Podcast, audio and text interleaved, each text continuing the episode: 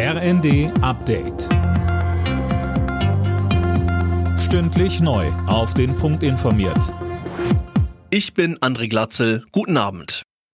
Die Kabinettsklausur der Bundesregierung auf Schloss Meseberg ist ohne konkrete Ergebnisse zu Ende gegangen. Weder beim Streitthema Verbrenner aus ab 2035 noch bei der Kindergrundsicherung wurde etwas über Beschlüsse gesagt. Kanzler Scholz zeigte sich dennoch zufrieden. Ich kann Ihnen berichten, dass wir auch Fortschritte gemacht haben bei vielen Fragen, die wir im Alltagsgeschäft verhandeln. Und da sind auch ohnehin die Pläne so, dass wir jetzt in ganz kurzer Zeit versuchen, verschiedenste Vorhaben zum Abschluss zu bringen. Das, was hier stattgefunden hat, ist ein sehr fühlbares Unterhaken und auch die gemeinsame Überzeugung, dass das gelingen wird.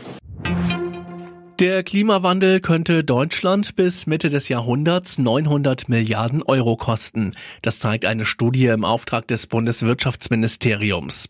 Darin werden nicht nur die direkten Zerstörungen durch Überschwemmungen oder Stürme mit einberechnet, sondern auch Produktionsprobleme, weil Lieferketten durch Katastrophen abreißen.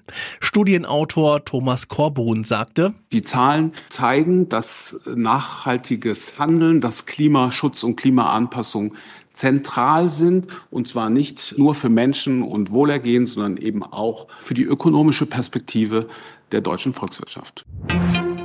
An der Zahl der Schulabgänger ohne Abschluss hat sich in den vergangenen Jahren in Deutschland kaum etwas geändert. Auch 2021 lag die Quote einer Bertelsmann-Studie zufolge bei etwa 6 Prozent. Besonders betroffen sind demnach Jungen und Schüler mit ausländischer Staatsbürgerschaft. Die 2019 bei einem Brand schwer beschädigte Pariser Kathedrale Notre Dame soll Ende nächsten Jahres wieder öffnen. Die Arbeiten liegen im Zeitplan, heißt es von der Wiederaufbaubehörde. Die Kosten liegen bei schätzungsweise 850 Millionen Euro.